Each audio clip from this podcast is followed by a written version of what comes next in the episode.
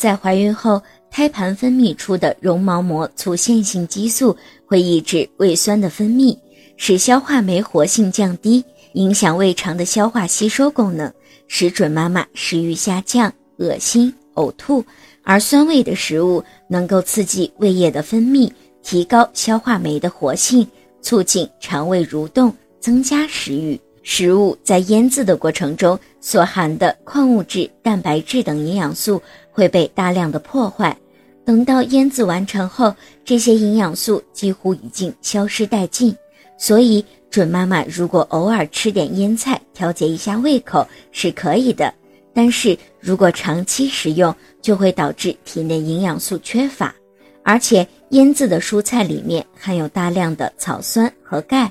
但是，由于腌菜的酸度太高，进入人体后会被大量的吸收，并且结晶沉积在泌尿系统里，形成结石，对准妈妈的身体造成伤害。